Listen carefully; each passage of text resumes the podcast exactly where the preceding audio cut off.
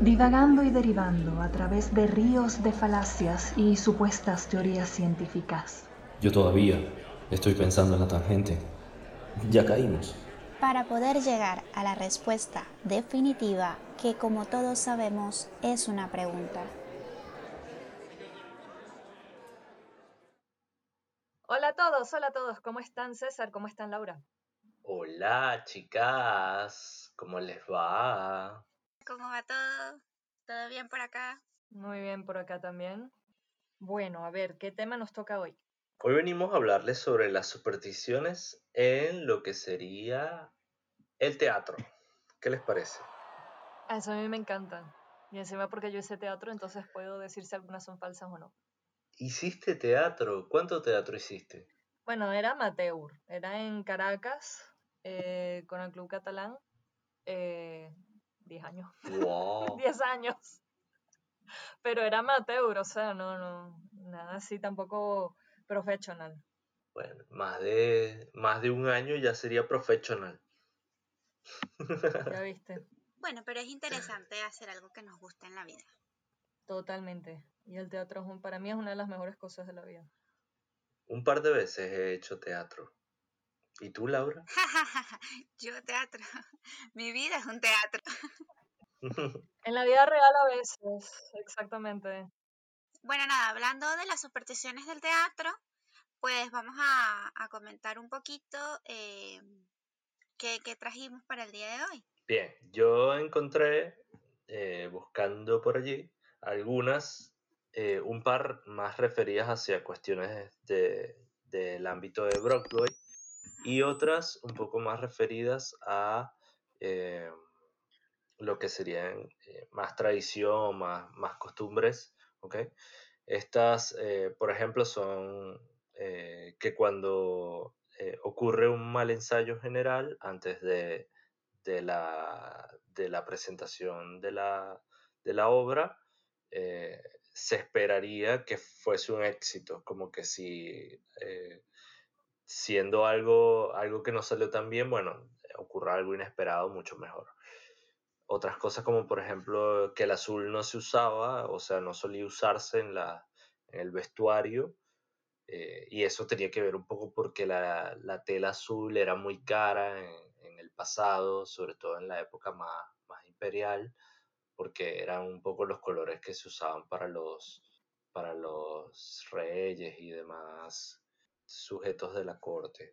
Eh, además, tampo- también tenía por allí eh, que no se enciende un trío de velas en el escenario. No entiendo por qué todavía. Me imagino que tendrá que ver con que era más la probabilidad de que ocurriese un incendio. Seguro va a ser por eso. A ver, por ejemplo, hablando de, de- de colores, eh, además del azul, también se habló de el amarillo como el color proscrito, porque el amarillo también se decía que tenía como malas energías, incluso si alguien del público llevaba dicho color. Al parecer, Wilde, cuando se estrenó la obra Salomé, ya que la escenografía y o sea, lo- lo- los diseños, los dibujos que se, se habían hecho de la escenografía estaban llenos de mucho color amarillo y después la obra fue, o sea, la representación de la obra fue prohibida en Gran Bretaña hasta 1958. Entonces, pues creo que da un poquito de mala suerte. No lleven amarillo cuando vayan al teatro. Pero es que hay un montón de cábalas con los propios actores, o sea, de no solamente de los colores, sino también la típica, ¿no? De por qué no nos deseamos buena suerte o por qué nos horrorizamos cuando nos dicen buena suerte antes de una función. Porque creemos que nos va a traer mala fama, o sea, mala, mala suerte. Entonces, estaban las dos grandes este, frases que conocemos, que lo decimos incluso en nuestra vida diaria, ¿no? Lo de rómpete una pierna o mucha mierda. Lo interesante, lo interesante es eso, ¿no? De que como lo que decía Laura, de cómo una obra antigua van saliendo cosas que en el mundo en la actualidad se siguen utilizando. O sea, por ejemplo, lo de mucha mierda es de los franceses, más que nada, lo de merde, eh, porque en épocas de teatro donde era más boom en Francia, cuando este, la gente iba a ver las obras, que iban en carros con, tirados por caballos, mientras más bosta de caballo hubiese en la salida y en la entrada del teatro, es que significaba que había más gente y por lo tanto la obra tenía muchísima más fama. había más mierda alrededor del teatro. Exactamente. Y luego, en el caso de romperse una pierna, esto es más por los ingleses, ¿no? De que lo, lo que hacían este, el público cuando terminaba una obra le tiraba a los actores a sus pies monedas. Entonces los actores se hincaban de rodillas para agarrar las monedas y como partiéndose una pierna, ¿no? Eso también significaba mucho la parte de, de, que, bueno, vamos a tener fortuna y, popularidad con lo que vamos a hacer. Entonces cada vez que uno dice buena suerte es como, por favor, cancelemos la obra porque esto no, no va a ir bien. Bárbaro, no, súper interesante, no sabía que allí venía lo de romperse una pierna. Sí, bueno, siguiendo un poquito con supersticiones inglesas, pues hay una que me encanta porque tiene que ver con mi eterno amor literario, que es William Shakespeare, y tiene que ver con su obra maldita, Macbeth, ¿no? No la pronuncias. No, espérate, no se pronuncia en el teatro, ¿vale? o sea, cuando, lo, cuando estás en el teatro es de mala suerte y se considera maldita para que no se diga su nombre dentro de lo que sería el teatro como tal. Para no nombrarla, pues se conoce como eh, la obra del bardo, la obra escocesa. Es muy interesante la superstición de dónde nace porque resulta que a lo largo de los años, en varias representaciones de esta obra, ha traído realmente mala suerte a diferentes actores, diferentes representaciones y se atribuye a que quizás William Shakespeare incluyó auténticos conjuros de magia negra y verdaderas maldiciones en el texto, cosa que no descarto. Y otros dicen que es porque las brujas eh, se sintieron ofendidas por la representación que hace Shakespeare, además que en la propia obra las maldice. Entonces, pues esto atrae una energía negativa cuando se nombra dentro de, del teatro como tal. Hay otro argumento dentro de lo que serían las personas un poco menos creyentes de estas cosas, que dicen que hay tanta, tanta violencia, tantas luchas y tantas peleas dentro de la obra, que se hace muy fácil que ocurra cualquier tipo de accidente. Es que es tal cual, o sea, lo que es el mundo del teatro siempre está romantizado con lo que serían los fantasmas. Lo de Macbeth es por, el fan, este, por este de la violencia y tal. Hamlet tiene un poco de eso también por el fantasma del padre, en algún momento también se tiene con cuidado toda esa parte y dicen que siempre que lo están ensayando algo pasa en los ensayos de la obra, pero también tienes lo mismo del fantasma de la ópera, cada teatro tiene su propio fantasma, que los propios actores le ponen, le ponen el nombre y hablan con el fantasma. Me gustaría eh, contar un ejemplo de lo que le pasó a una actriz porque me llamó muchísimo la atención. Porque en 1948 la actriz Diana Willard representó a Lady Macbeth, uno de mis personajes eh, femeninos favoritos de las obras de Shakespeare. Y ella declaró abiertamente que no creía en la maldición. Lo que le sucedió fue que al día siguiente ella decidió hacer la escena eh, donde Lady Macbeth aparece sonámbula. Si a quienes han visto la obra o, la han leído sabe que hay una escena, una secuencia donde Lady Macbeth está eh, tiene pesadillas y tiene pues este está perturbada por, por cosas que ha hecho y por cosas que sabe entonces eh, la actriz decide hacer esta escena con los ojos cerrados para ser un poco más realista ¿Y qué sucede? Bueno, como resultado, la actriz se cayó al foso de la orquesta desde una altura de cuatro metros y medio más o menos. Y se mató. No, no se mató. gracias a Dios no se mató. Pero, pero ¿sabes? O sea, ¿Sabes lo que es caer al foso de la orquesta? Eso es matarte. Sí, bueno, pero lo que es interesante es estas cosas, ¿no? Y para caerme un poco por la tangente, pasa actualmente con las películas, sobre todo las películas de terror. Luego aparecen un montón de cuentos que de cosas horribles que pasan en el set, cosas horribles que les pasan a los actores, y tú dices, bueno, realmente es simplemente porque, porque da la coincidencia de que eso pasa o porque simplemente manejas una carga de energía, bueno, esta es mi propuesta, ¿no? Una carga de energía negativa tan fuerte que al final del día, pues la energía se transforma, ¿no? Es que tiene, tiene que ser eso, o sea, tú ves en un teatro y ves en una película, ya que lo sacas a colación, si estás manejando temas delicados de fantasmas, de espiritualidad, del más allá y tal, como hay tanta gente mezclada y cada quien tiene su propia religión, tiene sus propias creencias, tiene sus propias supersticiones, todo eso va a ser un mejunje de energía extraña. Entonces, obviamente, a lo primero que pase algo, normalmente extraño o, o, o gracioso, lo que fuera, pues todo el mundo va a reaccionar igual. ¿no? Es esto de que vi la mesa moverse, yo también la vi, y todo el mundo dice, se movió la mesa, entonces ahí se genera un montón de, de, de cuestiones, ¿no? Es como yo lo pienso y como yo lo veo. No sé, yo, yo voy con mi teoría de, de las energías. Estás simplemente tratando un tema, no sé, tabú, difícil, o que te corrompe de alguna manera el pensamiento, la mente. Y ya eh, mi querido amigo César dirá algo así como que te predispone. Pero más allá de predisponer, creo que también tiene un poquito que ver con, bueno, Laura Romero cree que nosotros cargamos de energía las cosas. Entonces vamos a tener una respuesta de alguna manera. No solamente porque estemos predispuestos, sino porque lo estamos haciendo en realidad. Y bueno, me parece súper interesante. Continuando con nuestro querido amigo del teatro, ¿qué más supersticiones tienen por ahí? No, que siguiendo lo del fantasma, por eso se dicen que el teatro nunca debe quedar a oscuras. Y esto yo lo he vivido siempre tiene que haber en algún lado algún punto de luz de algo, así sea un bombillo pequeño ínfimo de una lámpara ínfima, ¿no? Y entonces, y también te dicen, si estás solo en el teatro, haciendo lo que sea, que si montando tú solo la escenografía o porque estás cerrando, por lo que fuera, ten tú encima una luz.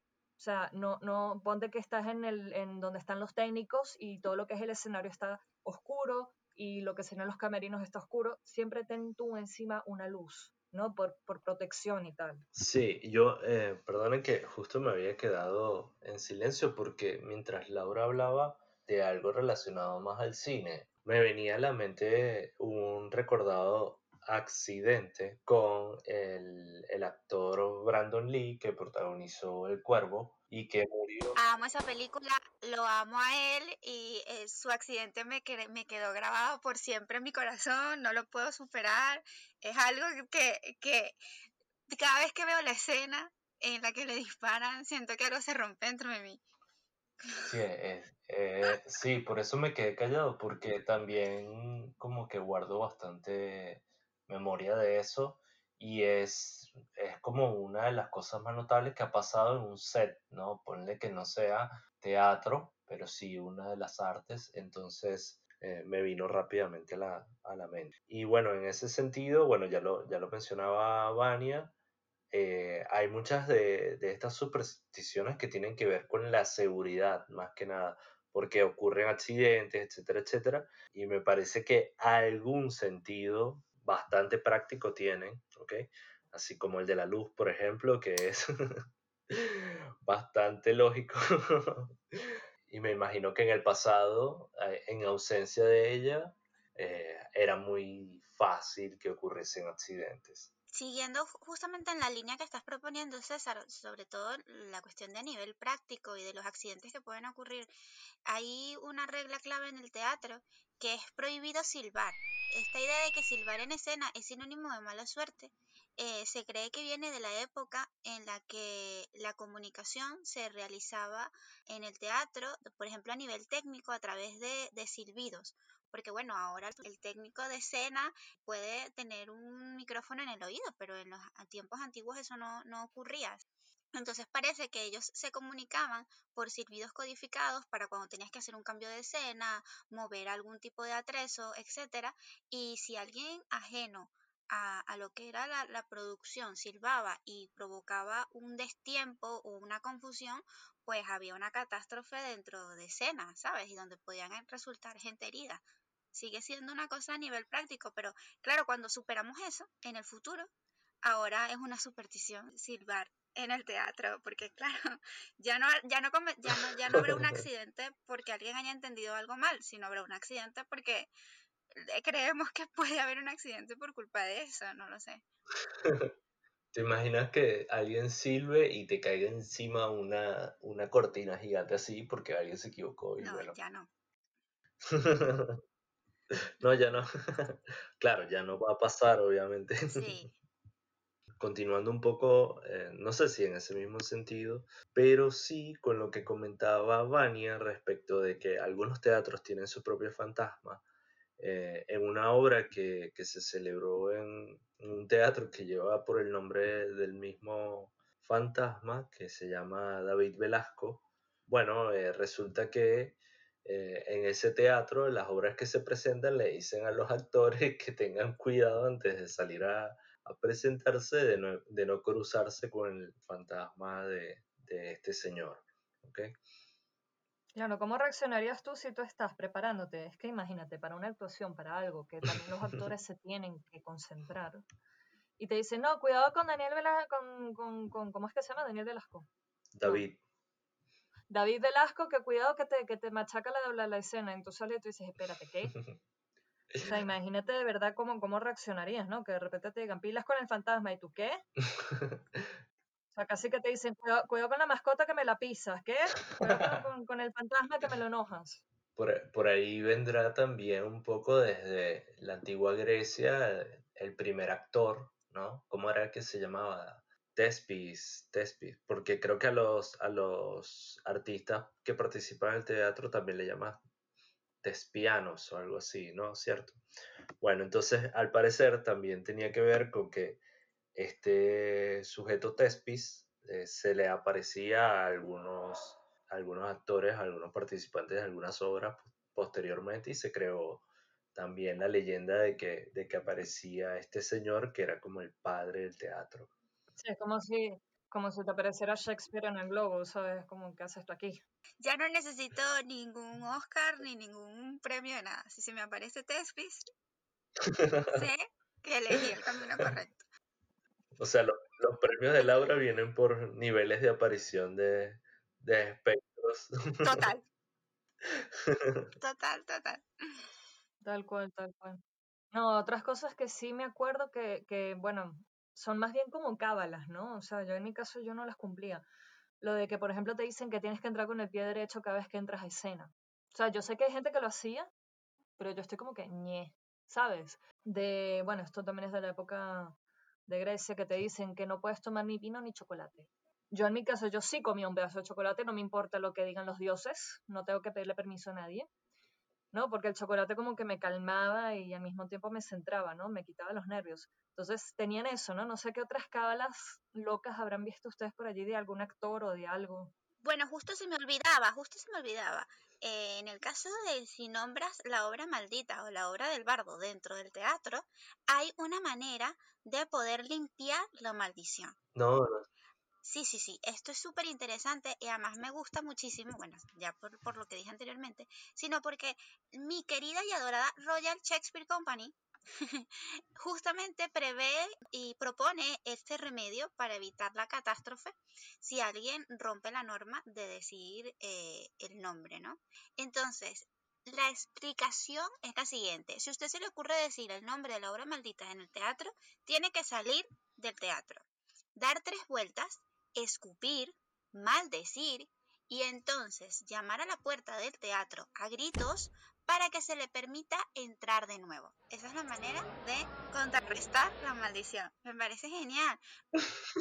Vamos a verlo como lo ve mi amigo César de manera práctica. Es una manera súper práctica de hacer un tipo de ejercicio. Los actores necesitan el desplazamiento físico. Entonces, si tú cometes un error como ese, sal, camina, escupe, maldice, ¿sabes? Libera tensión y luego te invitamos a entrar de nuevo. Me parece genial. No, a mí no me, a mí no me, no me hace gracia. no, no, a mí, a mí me da risa, pues, o sea, me encantaría ver a alguien haciéndolo, pues.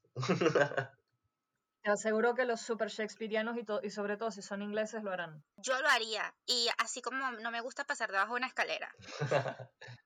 Bueno, pero eso ya es otro tipo de superstición. No, volviendo, volviendo a las supersticiones, porque yo encontré una que sí me pasó. no es que me pasó de que sufrí algo con fantasmas, que me hubiese encantado, sino que, que, me pasó con mi director. A ver, les comento. Uno de los mitos que te dicen es que si tú te enganchas con el decorado, por ejemplo, que si querer tires, tiraste algo o algo del, del, vestuario se enganchó y se, y se tira, te dicen que tienes que volver en tus sobre tus pasos, poner el objeto donde está, salir de escena y volver a entrar de- y hacer la escena de nuevo. A mí, ¿qué fue lo que me pasó? Estamos ensayando, ahorita no recuerdo bien qué obra era, y me pasó eso, me pasó que yo tiré algo sin querer, pero no le paré, o sea, porque lo, lo- lo que tenemos en teatro es que te dicen, no pares, sigue, a pesar de todo, el show must go on. Como proyecto 1. No pare, sigue, sigue, no Claro. pare, sigue, sigue. Bien. Entonces yo seguí, esto era un ensayo, Y mi director empieza, pero que te pares.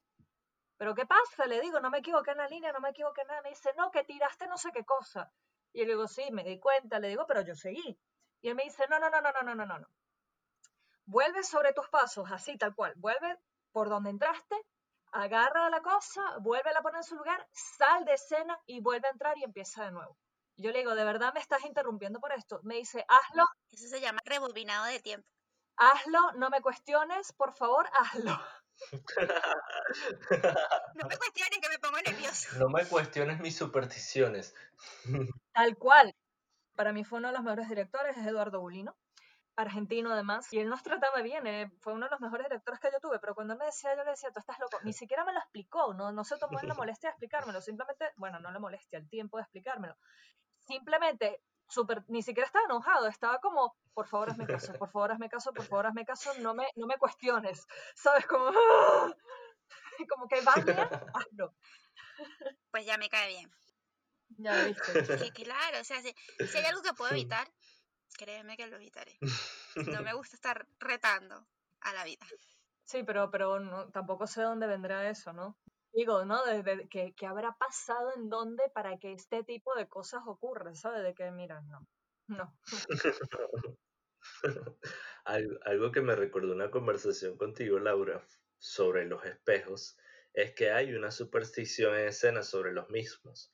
No solamente la, está la, la recontraconocida respecto de los siete años de, de, mala suerte, sino que además este, colocar un espejo en el escenario como que traía algunas otras malas eh, fortunas en escena y después buscándole una vuelta o explicación a las mismas, algunos encontraron de que era posible de que, de que las personas se equivocaran, los actores y demás, dado el reflejo con el juego de luces que tenían los que podrían tener los espejos. Entonces, imagínate, eh, está bien que no quieras eh, de alguna manera encontrar la explicación, pero de alguna forma encuentras que usar espejos en escena no está bien, o por lo menos hay que saberlos usar en escena. Bueno, en el cine también es un problema. Los espejos en el cine son un problema porque el espejo te refleja todo. Te refleja la luz, te refleja los tiros de cámara, te refleja... O sea, tienes que tener muchísimo cuidado cuando tienes un espejo en escena de que no salga nada que no quieres que, se muestre. Eh, es muy complicado. Yo eso también lo puedo ver un poco como lo que hablaba antes Laura, que esto sí es así, o sea, cuando estás haciendo teatro hay una magia especial que se pone en el lugar tanto por los actores como por, los, por, por la audiencia, ¿no? Entonces hay algo allí que se está moviendo. Entonces, si tú tienes la típica este, superstición de que si rompes un espejo tienes siete años de mala suerte, siendo tú solo, imagínate un espejo o varios, porque también se usaban para hacer trucos, en una obra de teatro, con toda la gente que hay, con toda la audiencia, con toda esa energía que se está moviendo alrededor, ¿no? Claro, no, sin duda. Eh, a ver, yo que voy a pensar, uno qué sé yo, no, hay muchas cosas que no puedes controlar eh, cuando, cuando mezclas tanta gente con un escenario. Es más, y cuando eso practicando, y cuando ya es la obra en sí que se está presentando con público, hay muchísimas cosas que pueden ocurrir y que difícilmente sean explicables. Pero efectivamente, mientras estás combinando un montón de gente en una obra, ocurren mil cosas diferentes. Eh, por ejemplo, una vez yo eh, estaba trabajando como, como, recreador o como guía de, de, un plan vacacional o de una colonia, como se le dice acá en Argentina, o tenía un grupo de chicos que estaban vacacionando y yo estaba haciendo su guía. Entonces la última tarea de, de ese plan, digamos, de ese, de ese periodo de tiempo que pasé con ellos, era presentarle a los padres una especie de mini obra de teatro muda, ¿ok?